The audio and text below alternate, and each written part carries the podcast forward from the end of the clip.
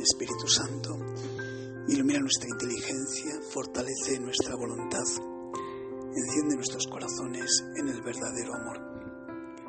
Santa María, hija del Padre, Madre del Hijo, esposa del Espíritu Santo, danos intimidad con Dios, conocimiento del Verbo de Dios que por mí se hace hombre en esta Navidad.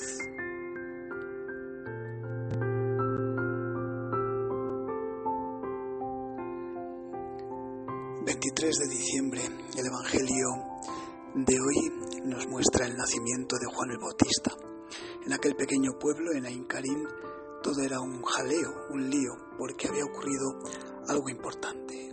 La mano de Dios estaba ahí en Isabel y nadie esperaba que una mujer mayor y un matrimonio ya ancianos pudieran concebir y dar a luz un hijo. Y sí, nació el niño Juan, y todo el mundo hacía sus conjeturas. no, Isabel decía que se llamaría Juan, pero la gente comentaba, pues no, no, no se va a llamar Zacarías como su padre. Y al fin interviene Zacarías y escribe en la tablilla, Juan es su nombre.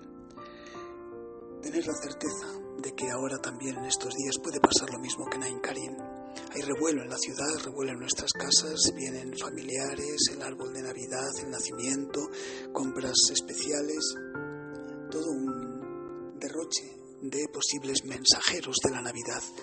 Mensajeros que, eso, los planes, la alegría, reunión de familia, la cena de Navidad, alguno, a lo mejor la lotería o la frustración de no haberle tocado, en fin, todo un lío, todo un jaleo, habladurías, cosas como que son, en el ambiente está que viene el Señor. Pero a nosotros nos tiene que tener, tenemos que tener bien clara la certeza. Escribir en la, en la tablilla de nuestro corazón, no. No es ni la alegría superficial, ni la familia, ni el turrón, ni las fiestas, ni los viajes, ni... No, no, no, no. Escribe en la tablilla, es Navidad.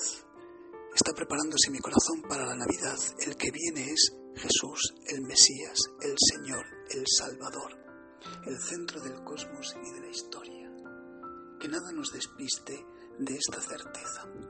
La tarea que tenemos quizá en este día de oración es quitar todos los jaleos, porque va a ser muy difícil concentrarse con tanto lío que hay hacia afuera. Va a ser difícil concentrar nuestro corazón. Entonces hoy es un ejercicio espiritual pegaditos a la Virgen que está callada en Aincarín cuando nace Juan Bautista, pegaditos a ella, decir no, es la Navidad, es el nacimiento del Mesías, es el nacimiento del Señor. Su nombre es Jesús, Jesús de Nazaret, que nace en la ciudad de David, en Belén. Una renovación de nuestra vida espiritual donde esperamos con el corazón abierto para que venga de nuevo el Mesías. Es verdad que hay que atender un poco a nuestro corazón y atender un poco a la cueva de nuestra pobreza. No importa, el Señor va a venir, quiere venir y no le importa que nuestro corazón sea pues como una cueva de animales. Es verdad, si tenemos y tenemos la alegría y la opción de podernos ir a confesar, hagámoslo así con esta nueva ilusión de que venga realmente el Mesías a nosotros.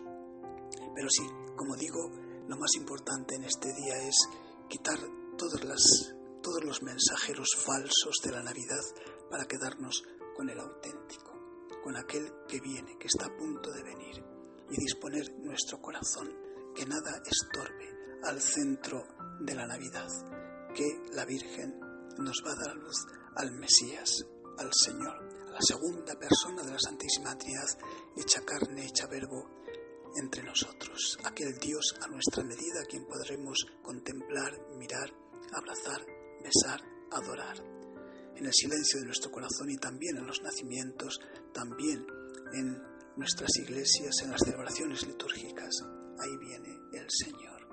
Cerquita de San José también, callado, discreto, el que pone el punto de equilibrio y de estabilidad social a este acontecimiento importante es trascendental, que es el nacimiento del Mesías.